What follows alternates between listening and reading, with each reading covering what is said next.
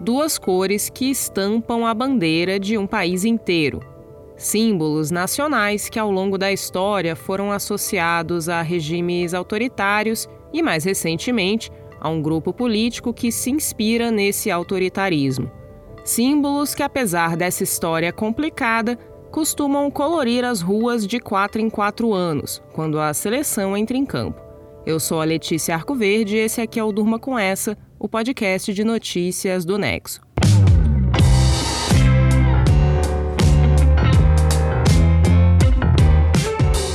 Olá, eu sou a Aline Pellegrini e estou aqui com a Letícia para apresentar esse podcast que vai ao ar de segunda a sexta, no início da noite, sempre com notícias instigantes que podem continuar a ecoar por aí.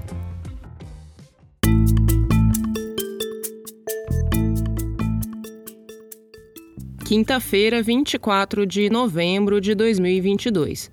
Dia em que o Brasil venceu a Sérvia por 2 a 0, com dois gols de Richarlison no jogo de estreia da seleção brasileira na Copa do Mundo do Catar. Dia também em que muita gente voltou a usar as cores verde e amarelo e camisas do Brasil depois de vários anos em que esses símbolos estiveram associados muito fortemente a um lado da política nacional. Associação essa que ainda está muito forte na cabeça de muita gente.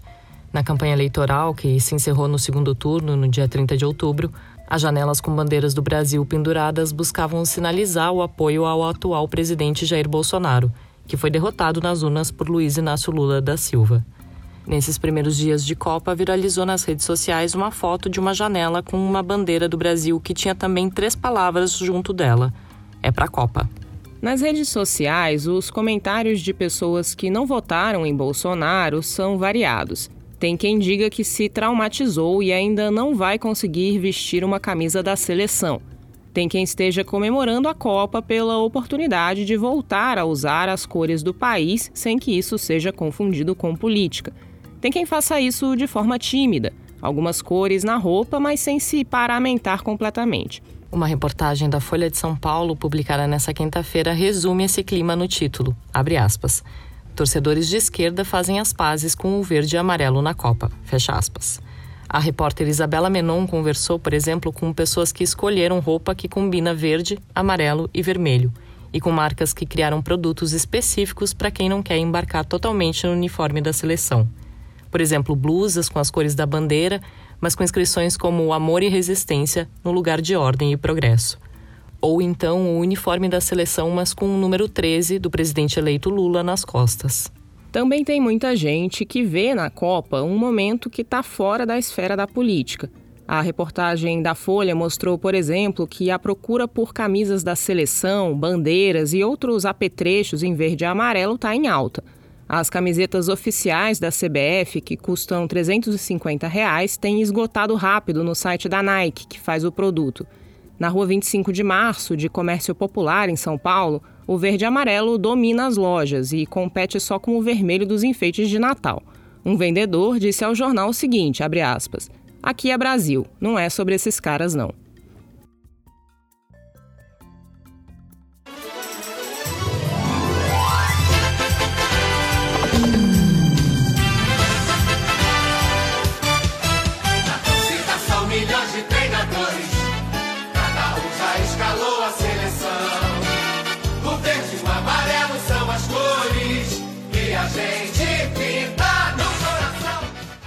Você ouve aí Coração Verde Amarelo, interpretada pela Aerobanda, que foi música tema da Copa de 1994, na qual o Brasil foi tetra. A melodia já existia antes, mas naquele ano recebeu uma nova letra, assinada pelos compositores Tavito e Aldir Blanc, para ser tema da transmissão da Copa na Rede Globo.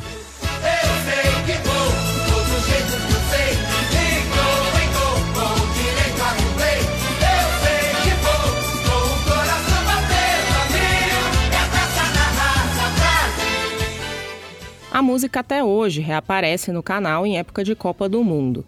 Esse chamado a pintar o coração de verde e amarelo virou símbolo do torneio e da empolgação brasileira com o futebol quando tem Copa, que é algo que costuma ir além do futebol em si, engloba mesmo quem não costuma acompanhar o esporte no resto do ano.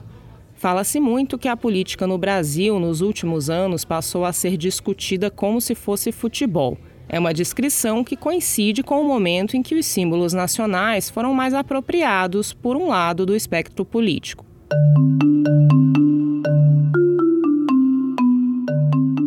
A associação recente da bandeira nacional com a direita no espectro político ideológico remete a 2015, nos protestos que antecederam o impeachment da então presidente Dilma Rousseff em 2016. As manifestações que aconteciam ali, capitaneadas por grupos como o MBL, o Movimento Brasil Livre e o Vem Pra Rua, usavam bastante o verde e amarelo e a camiseta da seleção virou uma espécie de uniforme não oficial. O antropólogo Edilson Márcio Almeida da Silva, professor da Universidade Federal Fluminense, explicou numa reportagem da BBC Brasil que, num primeiro momento, as cores eram usadas por pessoas que iam para as ruas insatisfeitas com a situação do país, sem necessariamente querer fazer uma associação com a direita ou a extrema-direita. Com o tempo, na medida em que outras bandeiras, como as de partidos políticos, foram sendo expulsas desses movimentos, o verde e amarelo e a bandeira do Brasil prevaleceram e foram sendo colocados em oposição ao vermelho, que é a cor do PT, o partido da Dilma, e partido que estava no poder fazia mais de uma década. Vermelho, que também é uma cor representativa da esquerda como um todo, cor de movimentos comunistas e socialistas que fazem parte desse grupo político. Você deve se lembrar de uma imagem que ficou famosa em 2016, de pouco antes do impeachment ser aprovado no Congresso, em que a esplanada dos ministérios em Brasília foi dividida com placas de metal para separar duas manifestações, uma em defesa da então presidente e uma a favor da retirada dela do poder. Um lado está repleto de pessoas vestindo vermelho, o outro está cheio de pessoas de verde e amarelo. A adoção dessas cores pelo bolsonarismo, que herdou essa massa de eleitores de direita ou de insatisfeitos com o PT, aconteceu junto à volta de lemas que tentavam colocar o verde e amarelo da bandeira nacional como símbolo máximo. Frases como Minha bandeira jamais será vermelha, uma referência ao fantasma do comunismo que a extrema-direita diz estar combatendo. Do outro lado, foi surgindo uma alergia às cores nacionais, e principalmente à camiseta da seleção. A CBF, a Confederação Brasileira de Futebol, era taxada de entidade corrupta. Camisas vermelhas da seleção não oficiais começaram a ser vendidas. Em 2022, a Nike lançou uma camisa da seleção brasileira oficial preta.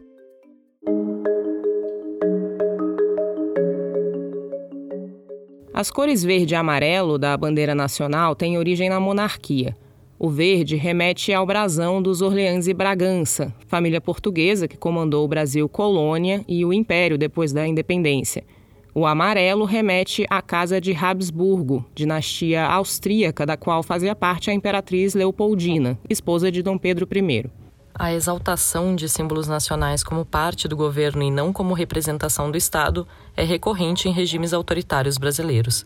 Em 1937, quando Getúlio Vargas assumiu o poder e deu origem ao Estado Novo, ele fez uma cerimônia de queima de bandeiras estaduais.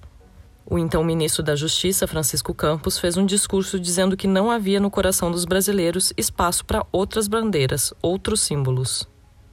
A ditadura militar, que veio depois e durou de 64 a 85, tinha uma lei que determinava que a bandeira nacional tinha que ocupar lugar de honra e com mais destaque do que todas as demais.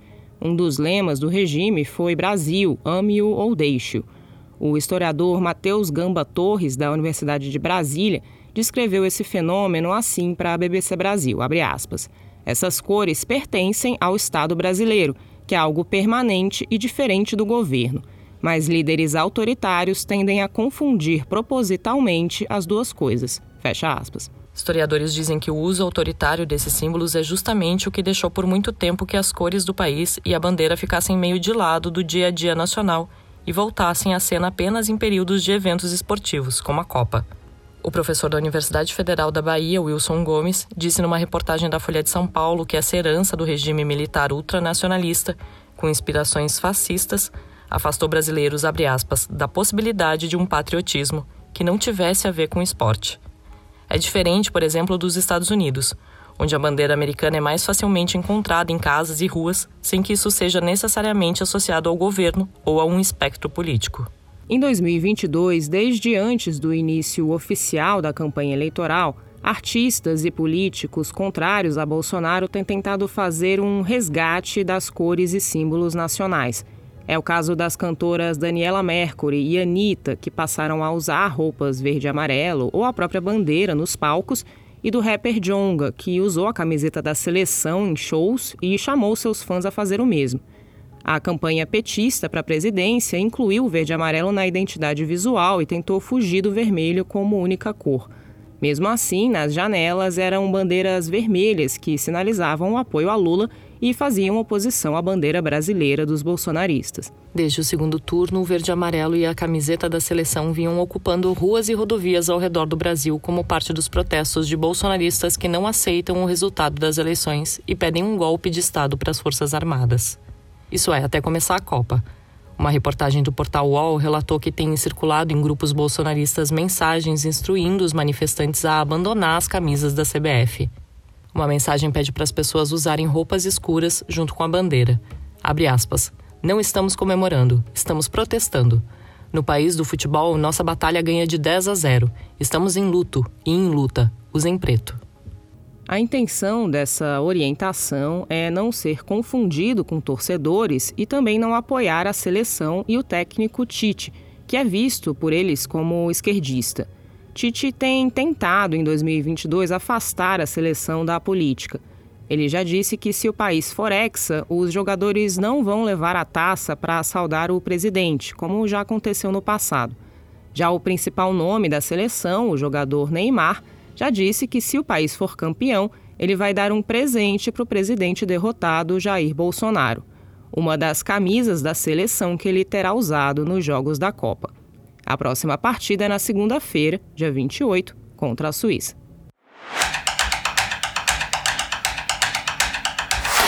O streamer Casimiro estreou nessa Copa do Mundo na transmissão oficial dos jogos, um tipo de acordo que é inédito no Brasil e representa uma mudança na hegemonia da televisão aberta durante esse evento esportivo. O César Gaglione escreveu sobre o tema. César, como foi o caminho até a FIFA fechar essa parceria com Casimiro para ele transmitir a Copa? Há décadas, o Grupo Globo tinha os direitos exclusivos de transmissão da Copa do Mundo na TV aberta, na TV por assinatura e mais recentemente nas plataformas digitais. Isso mudou em 2021, quando a Globo e a FIFA fecharam um acordo para encerrar uma ação judicial que estava correndo desde 2020. Com esse acordo, a Globo manteve os direitos exclusivos de transmissão na TV aberta e fechada, mas perdeu a exclusividade nas plataformas digitais. Com isso, a FIFA fez uma parceria com a licenciante esportiva Live Mode com o Casimiro, organizando toda a produção dessas transmissões da Copa. Quando a parceria foi anunciada, a FIFA disse que se tratava de um marco histórico, já que é a primeira vez que um influenciador digital tem os direitos oficiais de transmitir os jogos da Copa na internet aqui no Brasil. E qual tem sido o resultado dessas transmissões? Os números têm sido expressivos. No dia 20 de novembro, na cerimônia de abertura e no primeiro jogo da Copa, o Casimiro conseguiu 5,6 milhões de espectadores na transmissão ao vivo e nas 24 horas subsequentes. Isso equivale a cerca de 21,7 pontos de audiência. A Globo, por sua vez, registrou 27,6 pontos, só 5 pontos a mais que o Casimiro, que tem uma estrutura muito menos robusta para produzir e divulgar as transmissões. Cada ponto de audiência equivale a 205 mil domicílios, segundo a métrica da empresa Cantar Ibope. Segundo a jornalista Cristina Padiglione, colunista do jornal Folha de São Paulo, Casimiro conseguiu uma audiência maior que a média diária do programa Brasil Urgente, do jornalista José Luiz da Atena na Band, e do que a novela Poliana Moça, principal atração do horário nobre do SBT. Além disso, Casimiro tem o patrocínio de grandes marcas como a Coca-Cola, o McDonald's e o Banco Nubank. O texto do César você lê em nexojornal.com.br.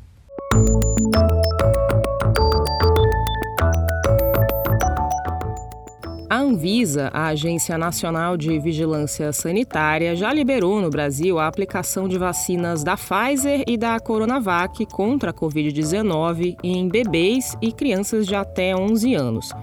Mas a imunização desses grupos está atrasada e lenta. É um cenário que expõe as crianças brasileiras a efeitos graves da Covid num momento de nova aceleração da doença no país.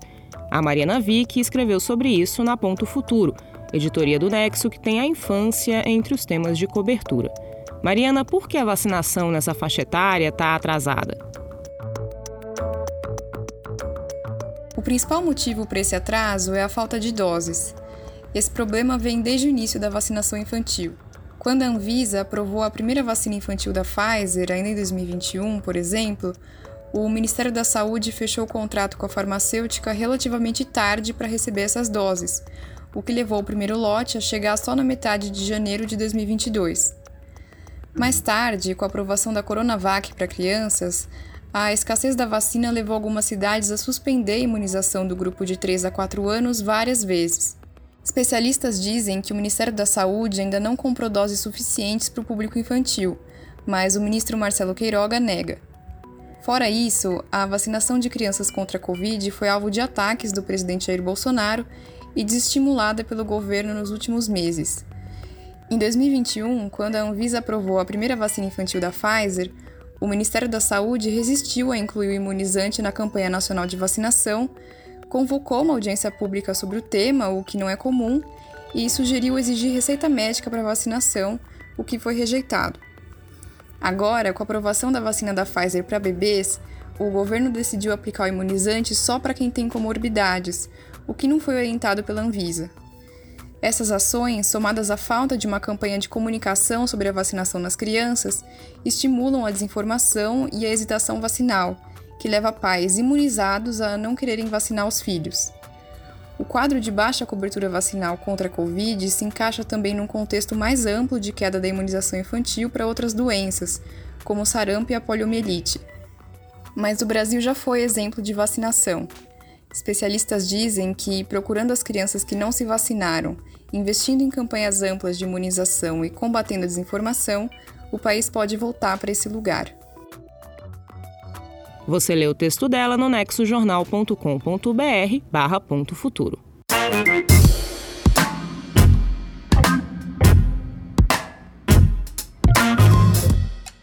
O fim de semana já está no horizonte, então é dia de Gama Revista no Durma com essa.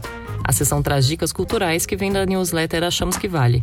Aliás, se você não assina ainda, tem um link para fazer isso na descrição desse episódio.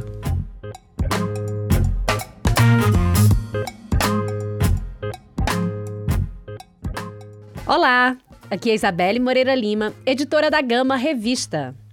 Nessa semana a gente abre a nossa sessão de dicas com um espetáculo de teatro para quem está em São Paulo.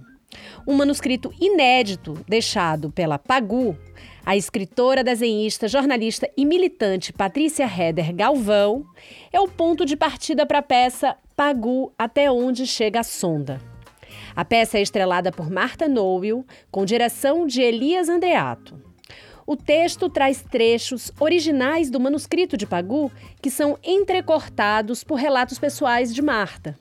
E o resultado é o encontro improvável de dois mundos, duas mulheres separadas por 63 anos estreia em 1 de dezembro no Sesc Pompeia. Para assistir nos cinemas, tem a versão de Pinóquio de Guilherme Del Toro, que foi produzido pela Netflix. Elogiadíssima pela crítica, a nova versão da história do boneco de madeira que sonhava em ser um menino de verdade foi dirigida pelo cineasta do Labirinto do Fauno e vencedor do Oscar por Forma da Água. É uma releitura musical em stop motion e deve ser mais sombria do que o que é esperado por aí. Conta com vozes estreladas. Entre os dubladores estão Ian McGregor, Tilda Swinton e Kate Blanchett. E nessa semana a gente dá duas dicas de leitura. A primeira delas é um relato do designer Humberto Campana sobre o irmão e sócio Fernando, morto agora no dia 16 de novembro. Os dois são referência mundial em design de mobiliário e são conhecidos como irmãos Campana. O Humberto relembra a trajetória e a relação com o irmão, de quem ele era muito próximo, nesse depoimento concedido à Folha de São Paulo. É um texto muito emocionante e, em dado momento, ele escreve: O Fernando escolheu ir embora nessa hora porque o país ficou muito chato. A segunda dica de leitura é um estudo sobre a violência policial contra pessoas negras, chamado de Pele Alvo. A rede de observatórios de segurança monitorou sete estados do Brasil com dados das secretarias de segurança obtidos pela Lei de Acesso à Informação. E entre outros dados importantes, a pesquisa aponta que uma pessoa negra é morta pela polícia a cada nove horas no Rio de Janeiro. Já no Recife, todos os mortos em operações são negros. E sobre o Maranhão, o Estado oculta dados sobre a cor dos mortos pelos militares. O estudo completo está disponível gratuitamente e você encontra o link no site da Gama. Para terminar, a gente dá uma dica para ouvir. é o podcast Still Processing, que a gente já falou algumas vezes dele aqui no Achamos que Vale. Ele é produzido pelo New York Times, é o papo semanal de cultura do jornal e destrincha dessa vez o mais recente álbum da Beyoncé, Renaissance. Segundo os jornalistas Wesley Morris e Jenna Worthman, que apresentam o podcast, a Beyoncé sempre usou a música para falar sobre os seus sentimentos e os diferentes momentos da vida dela e da carreira. Mas nesse álbum agora tem uma mudança. É uma nova era na história dela. Ela agora está mais divertida, livre e diferente do que sempre foi. Por hoje é isso, mas na semana que vem eu volto com mais dicas que nós, na Gama, achamos que vale. Até lá!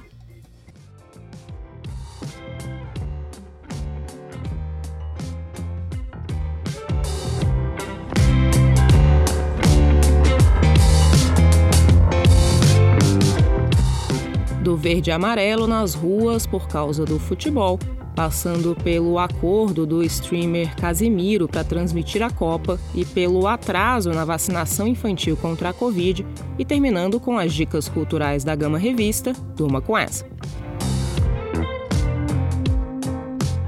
Com roteiro de Letícia Arcoverde, produção de Aline Pellegrini, participações de César Gaglione, Mariana Vick e Isabelle Moreira Lima e edição de áudio de Pedro Pastoriz, termina aqui mais um Durma com essa. Amanhã é dia de extratos da semana. A gente traz para você as notícias mais importantes dos últimos dias. Até!